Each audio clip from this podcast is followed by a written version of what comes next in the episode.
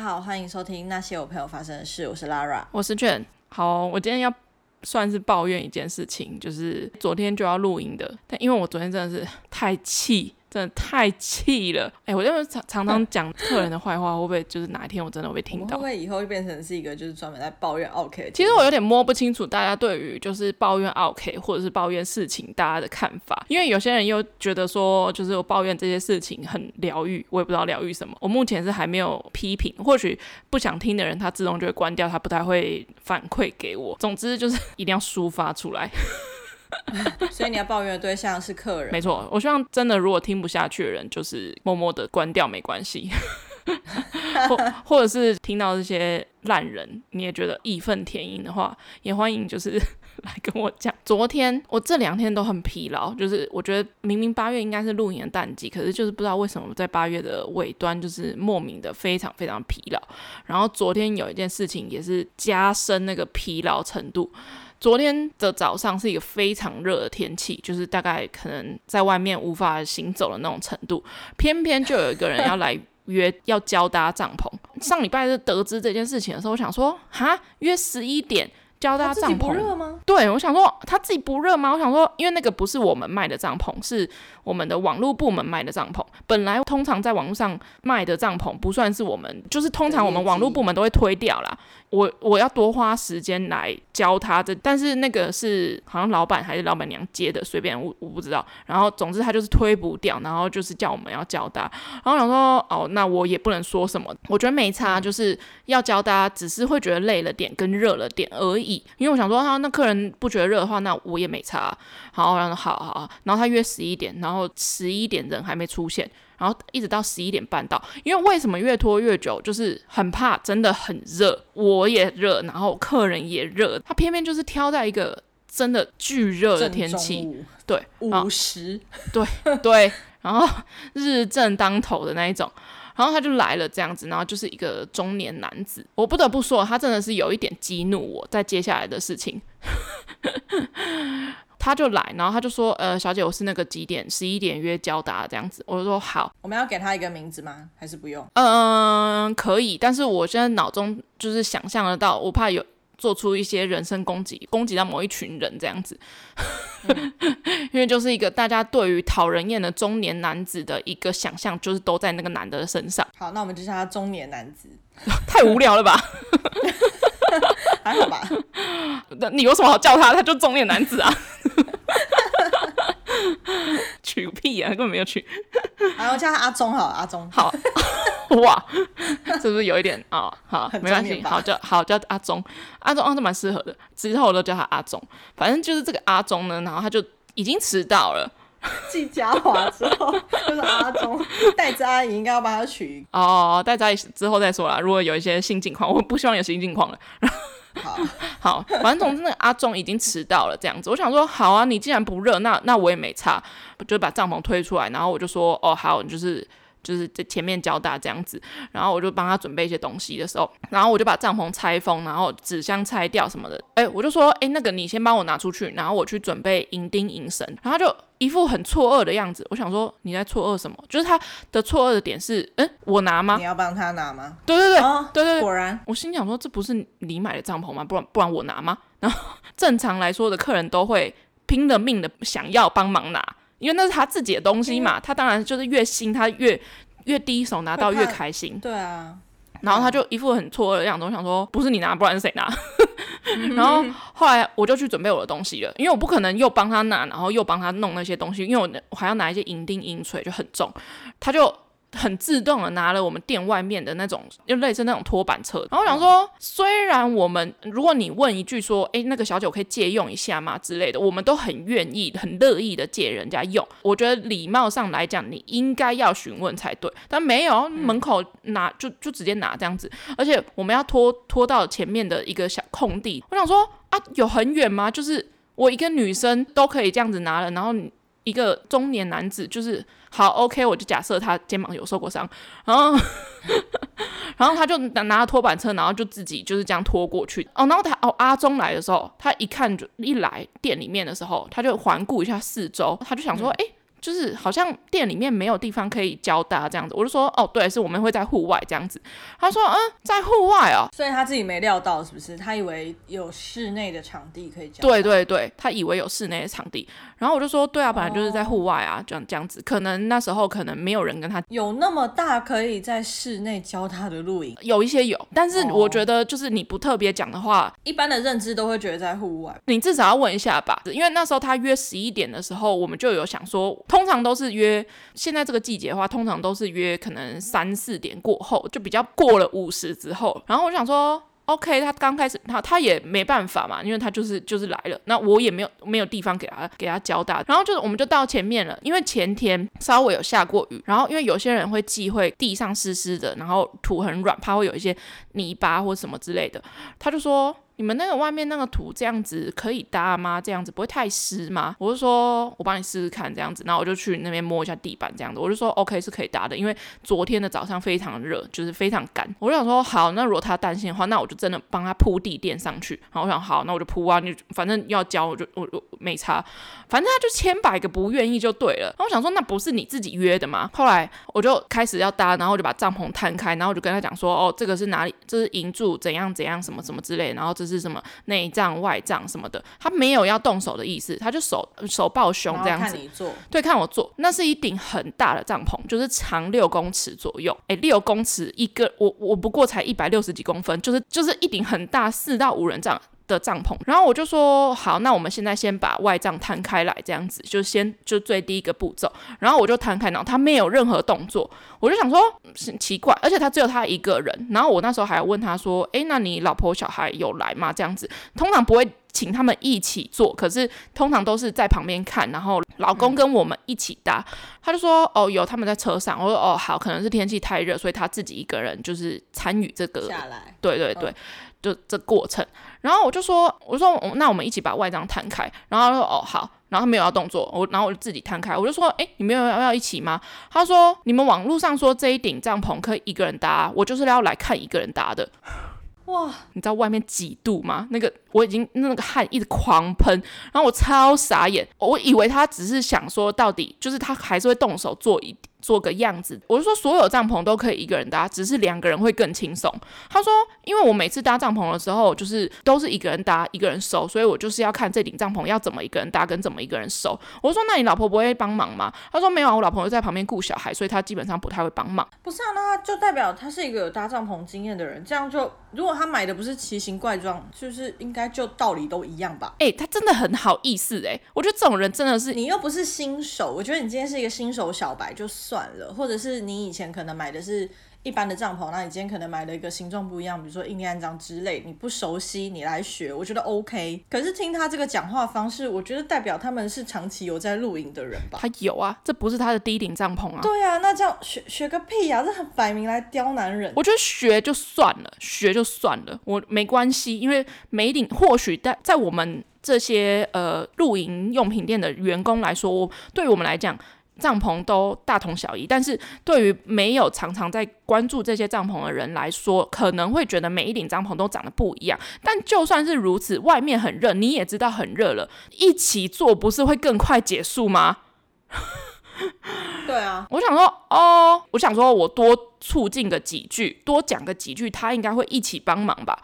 那个真的是很热，我就再把它就是帐篷摊开，我就说哦好，呃，我就说好，那这个帐这个帐杆是哪里？我就说这个你帐篷算简单，它的那个布管前面都有颜色，然后它帐杆也有颜色帮你做区分，所以其实没有到很难。他说我知道，我知就就就是要来看一个人搭这样子。我那那时候心里想说，他是看不起我还是怎样？还是他他自己觉得在就是他自己在网络上看的时候，他觉得这怎么可能一个人搭得起来？好啊，你们说来看笑话是不是？去看看，对。我觉得会不会是这样？我跟你讲，不是他想买的，是他老婆想买的哦，所以他就找尽各种借口，想要想要退掉。就如果我一个人搭不起来的话，他就会跟我说：“哎，你们网络上都说一个人可以搭啊。”那他老婆为什么不来看？这要叫他老婆来看才有说服力吧？我后来我真的超级不爽，我真的超级不爽。而且他那种，如果我是他老婆，我坚持要买，然后我先生下去学跟我说，就是哦一个人搭不起来，我就会觉得怎么可能？你是没学好。这样他是不是要再刁难一次？没有，那时候就跟他说这个，他就觉得我们不实，就是你一个人搭搭不起来的话，那你干嘛还？他想找个借口不想买，跟他老婆说就是哎，这个一个人搭不起来，我不能买，他就想要找这个借口。后来我我就搭起来了，整个那个哆啦瓜塞啦瓜就是整个汗到爆炸的那一种程度，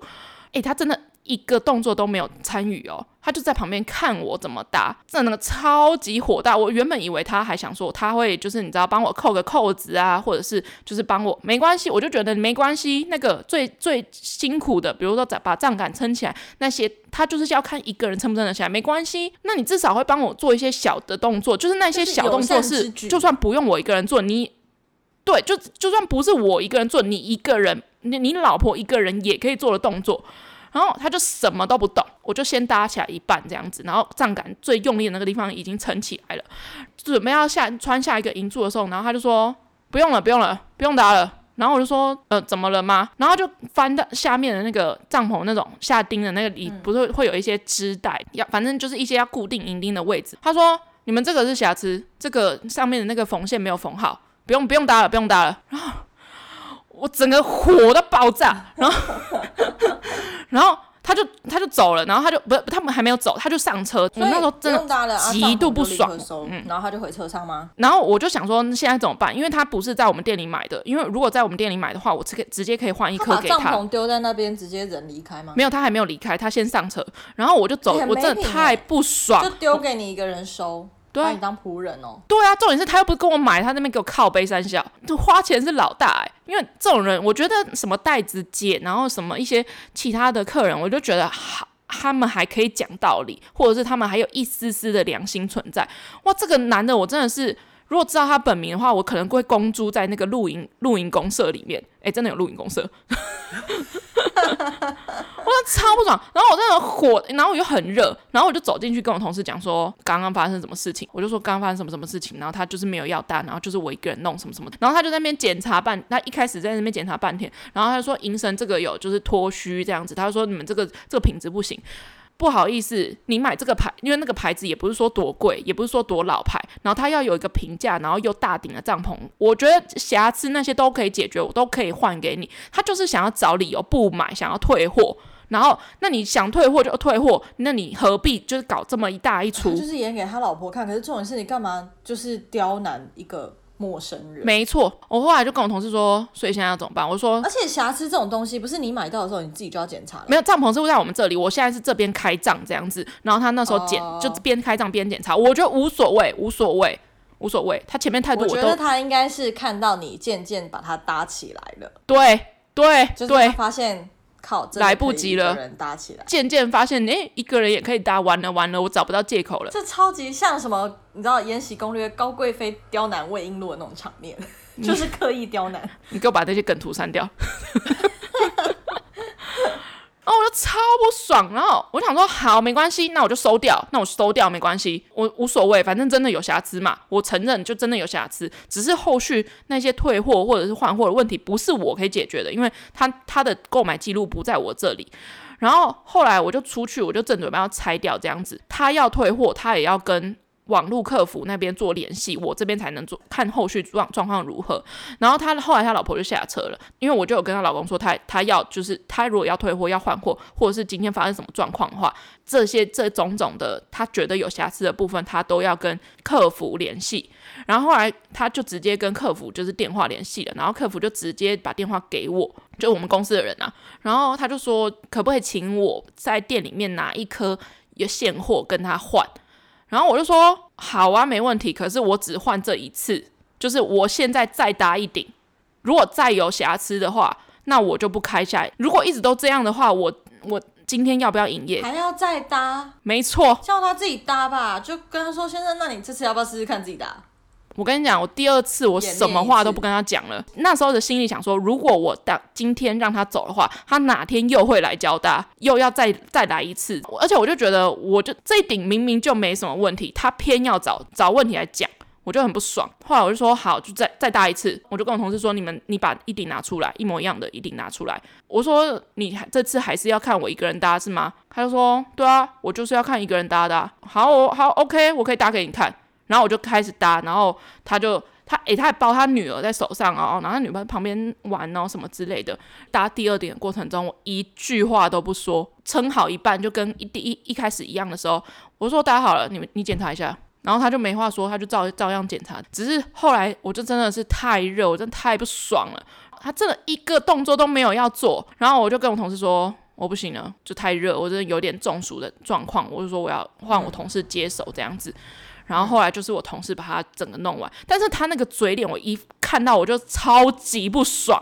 然后那时候中间有一段是他自己上车，然后他只有他老婆下来，就他老婆在跟客服联系的那个，我就跟他老婆说：“你老公是不是不想买？”他就说：“对，他那时候是看到。”这一顶，然后她想要买，她老公不想，我就跟老婆说，如果你老公不想买的话，我就算换两三顶，他也不想买，你们要不要沟通一下？嗯，然后他就说没有啦，他其实也同意买，只是就是他不今天不知道是户外这个状况，然后我就说对，但是那他已经知道是户外了，为什么还要我搭第二次？对对，然后如果是我，我就会觉得很不爽啊，就是好，他不知道是户外，所以我第一次没关系，反正都约了，OK，那我们就就做。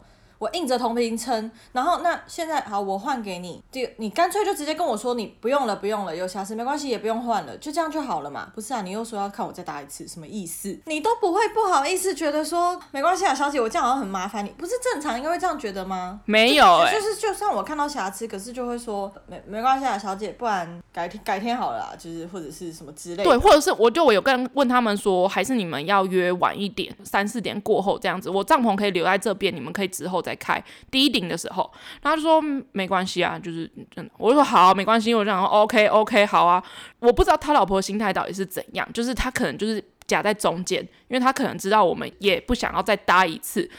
我就说，我就跟他老婆说，如果你们没有沟通好的话，我我再搭个几次都没有用。啊、我知道这顶第一顶确实是有一点小瑕疵，没有错。可是现在已经越接近十二点了，已经搭了快要一个小时多了。就是一日正当中，你们自己都在车上吹冷气了。你老公虽然跟我一起在外面晒太阳，没有错，大概类似的意思，我没有那么凶。哦、他就说：“哦，我我有跟他说，就是请他帮忙你们一下啦。”我就跟他说：“我当然也很不希望这顶帐篷有瑕疵，但是不是每一顶帐篷我们都会开打开来检查，甚至是就是因为帐篷的构造很复杂。”不是每一顶出厂，它都会百分之百的检查好，新品瑕疵本身就会有这个问题存在。今天我们检查出来了，有一些问题没错。我如果它。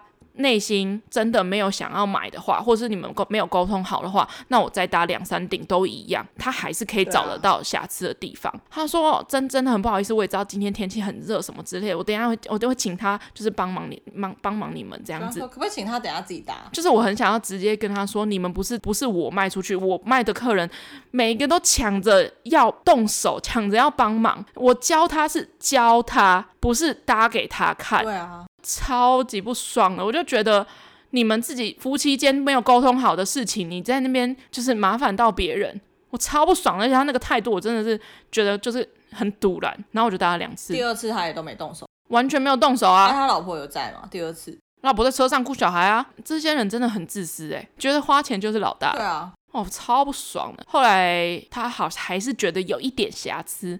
因为是我同事后来跟我讲，我后来就跟我进去，我就跟我同事说不行，我觉得我要中暑了，接下来换你。他就说哦好，这样子就就换他。后来他们整个都结束了，然后我同事也超级不爽，因为后虽然最用力的部分我已经搭完了，就我同事已经没有参与到什么，但是他说那个男的也是很鸡巴。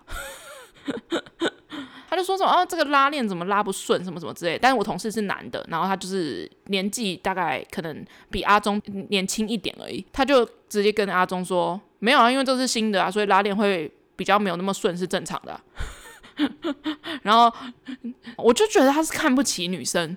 就觉得女生搭不起来，而且其实我昨天不止搭了这个一顶帐篷的两次，我还搭了另外一个帐篷，因为我们昨天是上午有一个交搭，然后下午一点有一个交搭，我几乎整天都在外面晒太阳。好险，第二后来的那一顶就另外一组客人的那个很简单，大概十五分钟到二十分钟就解决了。但是我就觉得那男的，我真的是看到他嘴脸，我就一龟巴都会。哦，就是有这种人，就是有这种人来毁了你的一天，真的。真的是很乐色哎，亏他还有两个小孩。我刚刚就想说，很为他的孩子担忧哎，哦、爸爸是这种，对自己的小孩就是都很正常的讲话或什么之类的，你对外人是这种态度，你敢表现出给你的小孩看，他小孩以后就也会是这种。哦，我真的是气到一个不行。我昨天早上整个气到不行。我昨天我搭第二次的时候，我就已经火到一个不行了。然后演也不演哎、欸，他没有要演啊，而且我我大概可以想象那个嘴脸，因为你一讲就是中年男子，然后就是你知道双手插在胸前看着你做那种，我马上就联想到我之前一个很讨厌的上司，我觉得他就是那种人，你知道他就是下巴下巴抬很高，然后就说嗯，我就是要你搭给我看啊。我就是要看一个人怎么搭，而且非常的理直气壮哎。然后我就跟他说，所有帐篷都可以一个人搭，只是累不累而已，吃不吃力而已。对啊，对啊。那我心里想说，今天你们去露营，你自己都不会挑这个正中午的时间去。你今天好不小心这个时间点约到这个时间点了，那你为什么不一起做把它做完？那我们就热就分一半嘛。对啊。我们热就减减少一点时间呐、啊，哎，没有哎，我就是要看你一个人搭。真的不懂，如果是我，我发现哎是室外的那么热，我就会说，那我下次再来。就即使我即使我不下次再来好了，我也很希望赶快结束啊，因为我已经很不好意思了。不要说是什么天气的事，我觉得那本来就是一个，就是你对陌生人的礼貌，我觉得那就是一个礼。然后他老婆还跟我说，我觉得这夫妻就是一个样。他老婆还跟我说，哦，因为我之前去买那个某某。品牌的帐篷的时候，他们就是直接就是店面可以做退换这样子，就不需要经过电商什么之类这么。麻烦的程序，我就说，可是每家店我有每家店不同的做法，就是我们只是经销，我们不负责维修，你的维修还是要送到总公司去，我只是中间一个转手的人而已。其实也不麻烦啊，就只是说你退换货，你人还不是站在现场，你就是打个电话而已啊，帐篷又不用带回去。对啊，你就是站在那边还吹着冷气，就是打电话，然后确认哦，那是从网络那边退换货，还是说我现在在这个点我就可以退换货？其实也没差啊，真正麻烦就是打。交搭的那一趴，对，而且其实我可以不用交搭的。你本来网络上就有七天试用期，你为什么不自己就是露营的时候，那就是你的，你第一次开帐的时候就知道有没有新品新品瑕疵了。啊、懂，我懂。刚买帐篷的人可能会想说，我就是不想要我我用的时候，就是第一次开的时候有瑕疵。OK，那我觉得你来交搭没有问题，因为我自己也本身也没有看过，你们拿走之前都做检查，我不可能每一天都在那边开帐篷。那 OK，我觉得可以理解。可是我觉得那就是尊不尊重人的问题。好像我花了钱，你就应该要搭给我看，你就是应该要帮我搭搭看，你就是应该要搭起来让我检查的那种态度。总之就是一个很不尊重人的人，好烂，很不。总之，服务业真的是，总之就很靠北啦，真的是蛮靠背的。我觉得我情绪稍微有荡下一点，就在讲完这个故事之后，抱怨不就是这么回事吗？有个白目，真的真的是有个白目。我们以你过去就是在服务业遇过的客人来说，以傲的程度，目前你最讨厌的是他吗？嗯，应该不至于啦，只是我觉得就是可以想象的出来，就是他未来会是哪一种人。那你知道有些中年阿姨或是一些中年的叔叔之类的，就中尤其是中年阿姨，就是会在百货的柜位大吵大闹那一种。我不是说我绝对，但是就是常常上新闻一些比较奇葩的人这样子。今天这个没有严重到会上新闻，但是我就觉得他是那一种，就有一天你可能就会在未来会上新闻的人。哎、欸，搭一个帐篷多累，你还搭两次。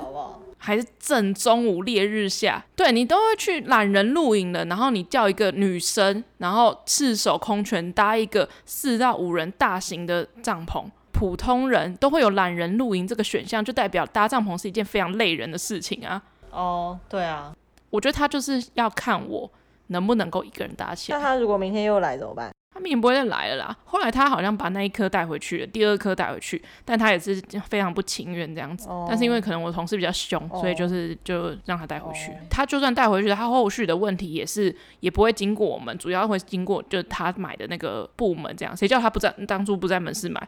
当初在门市买，就问题就很好解决。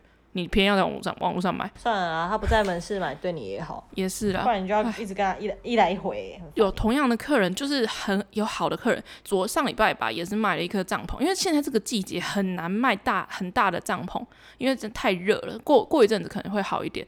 然后就我同事他在原本在介绍一顶帐篷，可能就是三万多块这样子，后来他就介绍介绍，然后过来的时候，然后我就跟。我们就小小声说：“我说那个客人有要买吗？如果当天卖掉一点帐篷的话，说真的，我们当日的业绩就会比较轻松一点，因为毕竟就是一三万四万这样子，会比较对我们来讲会比较轻松。所以有没有要买帐篷很重要，一定要留住。”然后他就说：“嗯，不一定诶，就是感觉好像他不太 OK 这样。”然后他就说：“哎，换你，换你，换你。”这样，然后我就说：“哦，好，因为通常。”就是都会轮流交棒这样，如果就是尽量一直催下去了，嗯、就看会客人会不会买单这样子。然后我就去，然后我就跟他是一一对情侣，就是两个都女生，我就在跟他们聊天，我就说你们之前用什么啊什么之类的，我就说哦有，刚刚同事有介绍另外一顶什么之类的，我我就真的去问他询问他们的意思是什么，就是他们到底是因为价钱呢，还是因为帐篷的颜色或者帐篷的材质或者什么，真的去问他们考虑的点是什么。嗯、然后我就问问问问到。后面他们就觉得说，好像原本我同事，因为我同事就想要推最大最新的帐篷这样子，但我听听听，那听到后面就觉得他们好像觉得那个价位有点偏高，然后颜色他们也没有到非常满意。然后，所以我后来就推了，改推了另外一顶。然后我就说，我觉得另外一顶比较简单，然后搭设起来也不会太难，嗯、然后也很适合两个人露营。嗯、然后如果你们有想要多加一点人的话，它其实也够用，什么什么的。我同事原本推的那顶底价格比较高，然后也比较大这样子，所以他们犹豫很久。后来后来讲了、嗯、讲了一阵子之后，然后他们就买了我介绍的那一顶帐篷这样子。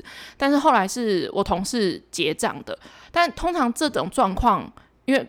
前面他有介绍嘛，那后，后面我有介绍，我就会不会很计较说到底这算是谁的业绩这样子。嗯，然后后来因为我同事就刚好可能在柜台，然后就就给他接了，然后我也没有怎么样。然后我那个同事他也是，因为我之前的同事会抢业绩，但现在这个同事他就觉得就是大家一起把整家店的业绩做起来的那种感觉，然后他就结了这样。后后来那个那对情侣客人他就打电话来。然后他就指名要找我，我想说怎么回事？你知道指名要找我本人是一件非常紧张的一件事情。他就接起来，然后就说：“哎，你是那个那一天帮我们介绍的小姐吗？什么什么的。”然后我就说：“哦，对啊。”然后他就说：“因为他们要交大，他们也要交大。”然后我就说、嗯、OK 啊，你们想要约什么时间？然后他就说，就是都很客气，真的是很客气，就是怕麻烦到我们。然后他还问我问我说，那你什么时间点有空？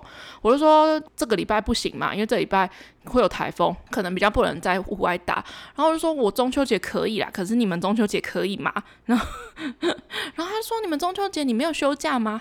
我就说哦，我休什么时间点？那中秋节比较没有休。我我说我 OK，但是我不确定你们 O 不 OK 这样子。或许你们可能要跟家人。团聚 之类的，然后就说那其实也 OK，他们没有就中秋节可能就是因为只是一个早上一个可能一两个小时的时间这样子，然后他就说哦好，那我们就约一个时间这样子，呃，然后我就有提醒他们，我就说哎，你们记得要带水哦，然后就是穿防晒外套这样，然后喷一下防蚊液什么之类的，怕会有蚊子什么什么的，然后就说小姐，我想要问你一件事情，然后我就说呃什么？你问啊，然后他就说。为什么当天是另外一个男生结的，啊，就帮他们结账？嗯、然后我就说，我说哦没有啊，就是呃，可能刚好就我我可能在忙吧之类的，所以所以他就结账。他说，那你们没有那个分业绩什么之类的吗？哦哦，然后我就想说，嗯、哦，因为他怕是我们真的有就是个分个人业绩，确实我们是有分个人业绩没有错，嗯、可是其实我们业绩的领到的钱没有很多，所以。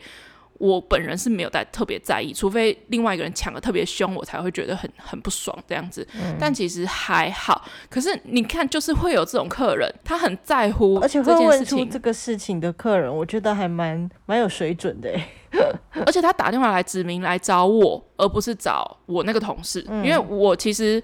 没有到跟他讲很多，可能是因为我刚好推荐了他们真的要买的那个帐篷，这样子刚好有符合他的需求，觉得我很为他们着想，这样子。我不是在称赞自己的意思，但是我指的是真的服务业遇到的客人百百种。你看，有的就是很在乎你会不会热，那那天交代会不会太热？他说其实我们也可以不用交代，没关系，什么什么之类的，就是有这种啊，也也有那种没，我就看你搭，我就是要看你一个人搭，就就。都有这种的，用下巴看人的人，反而还是结婚有小孩，然后车子还买很贵的那一种啊。一般正常人、年轻人、情侣二十几岁而已，也也有这种的。所以我觉得很真的是世间百态。那真的很难很难说这些事情。我觉得就是我真诚的对你，我觉得就是这样子。真的，大家要当好人呐、啊！真的，套一句《甄嬛传》的话，不是《甄嬛传》的话，《如懿传》的话，又要《甄嬛传》。一报还一报啊！这个应该也不是如懿传，如懿传是如懿传的吧？哦，我尽量看生活中好的一面，但是坏的一面，我就会拿来 podcast 讲。嗯，我觉得大家互相尊重嘛，就是我出来赚钱也不是一样，我教大家都没有钱，我在大太阳底下教我都没有钱，但是我要教这件事情，虽然是我的工作使然，但我可以不要，我也可以跟你闹翻。我也可以跟你就是直接就是甩头，我就是不想要做这这门生意，我可以叫你滚。可是既然我没有，那你也给我好好对我。这些所有的事情都当做是应该，你也可以不要买，就是这样子。啊、而且他还不是在我这里买的，不要觉得理所当然啊！我觉得在任何情况下，对，不要觉得你付了钱，好像就应该要得到这些服务。而且我真的每一次就是你知道，就是睡前会花一些 YouTube 的影片，然后就会开始你知道看一些。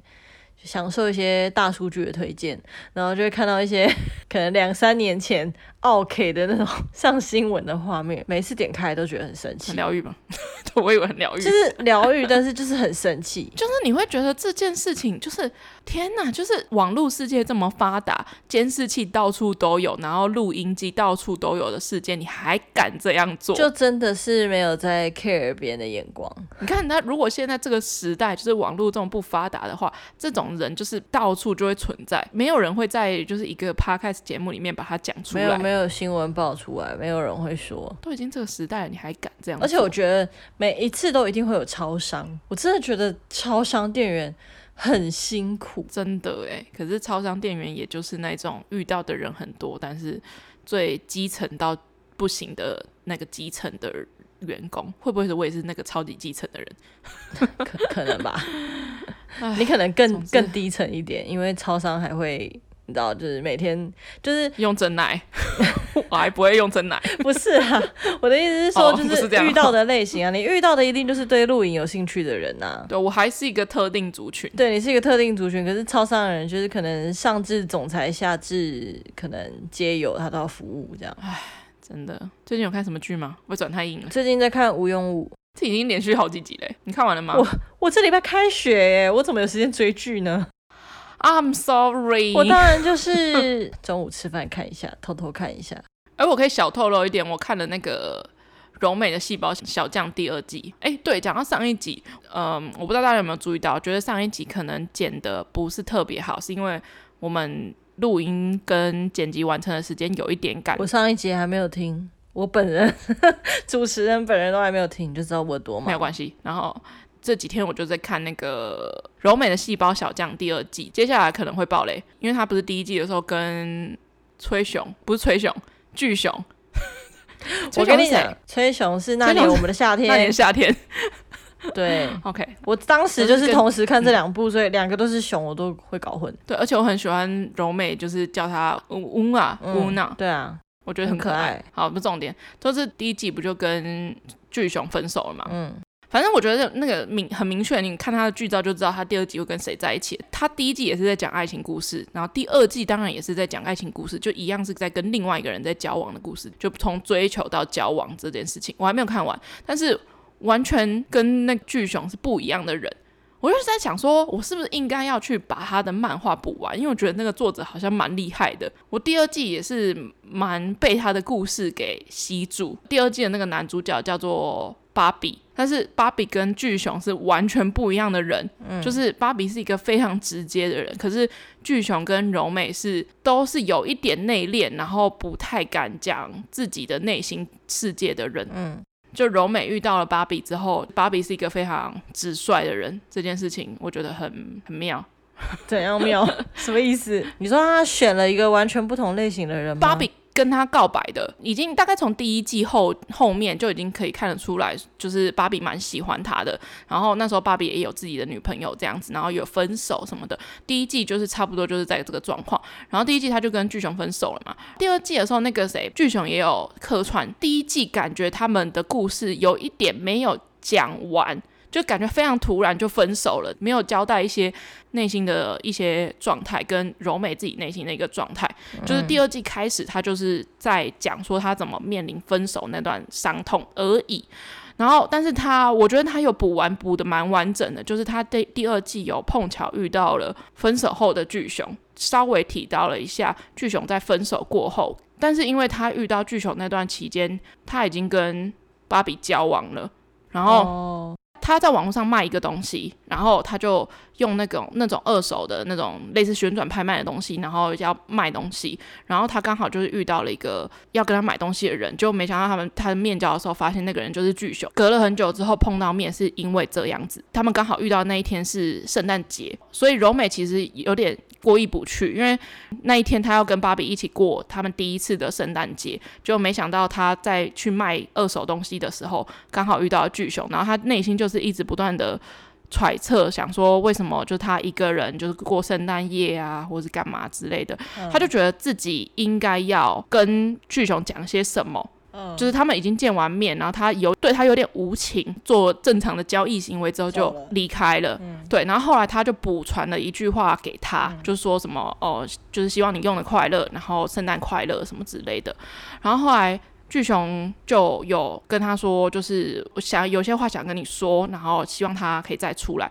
柔美想了想了很久，觉得还是要跟他见面，就是讲清楚。巨熊本来觉得有一点希望，有点希望。因为想说，哎、欸，柔美在圣诞夜就是还出来卖东西之类，觉得他可能没有人约，嗯、就后来柔美就跟他说，我有交往的人了，这样子。嗯，然后柔美只是要为了把他一个崔雄当初第一次做的一个游戏的海报还给他，他才去赴了第二次的约。崔雄的工作室在第一季结束之后就收掉了，但所以柔美在分手过后。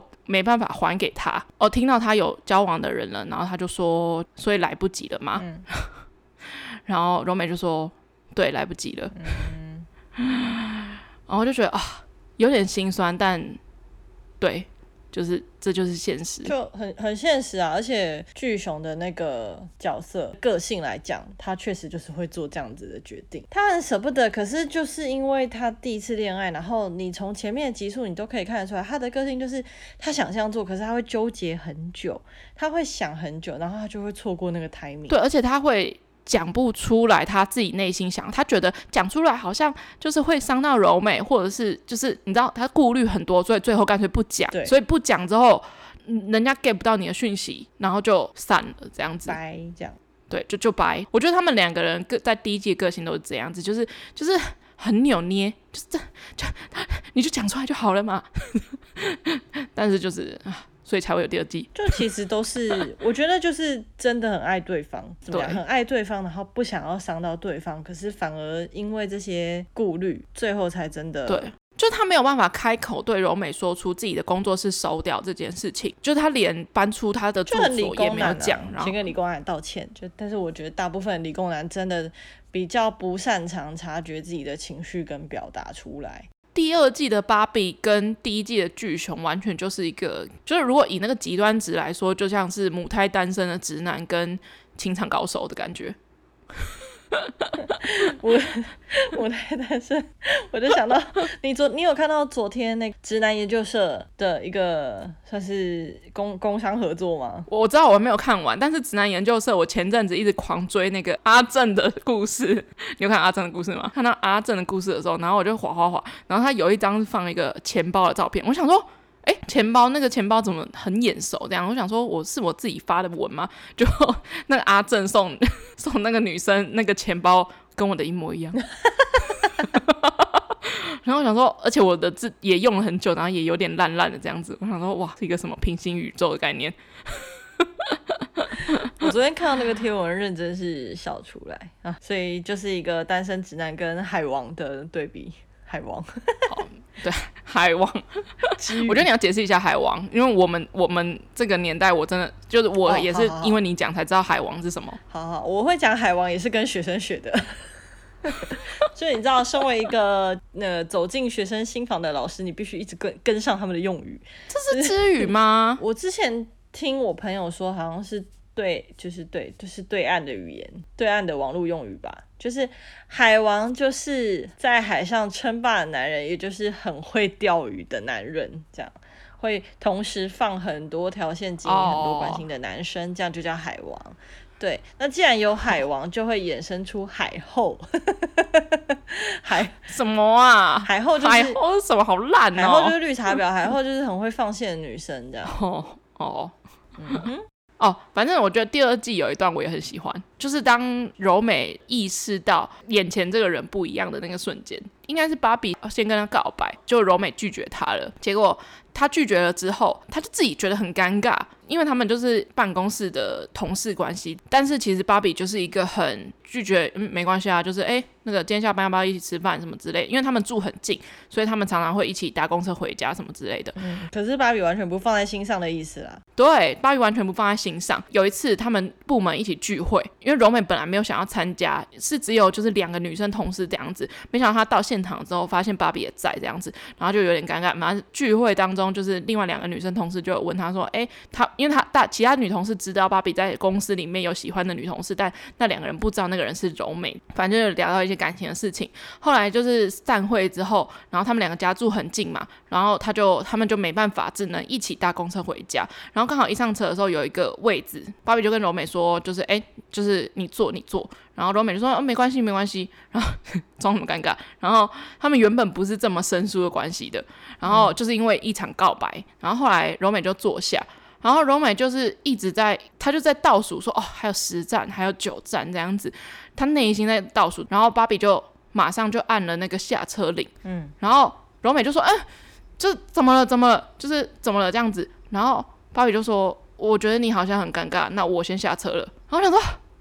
更尴尬了，就是，然后柔美就说：“没有啊，没有，我没有觉得尴尬啊，怎么了？我我我没有觉得尴尬啊。”但是他就是一脸就是很尴尬的样子，芭比就下车了。其实柔美会这样的原因是因为，就是他他早上上班的时候看到了芭比的前女友去找芭比这样子，然后他就以为他嗯。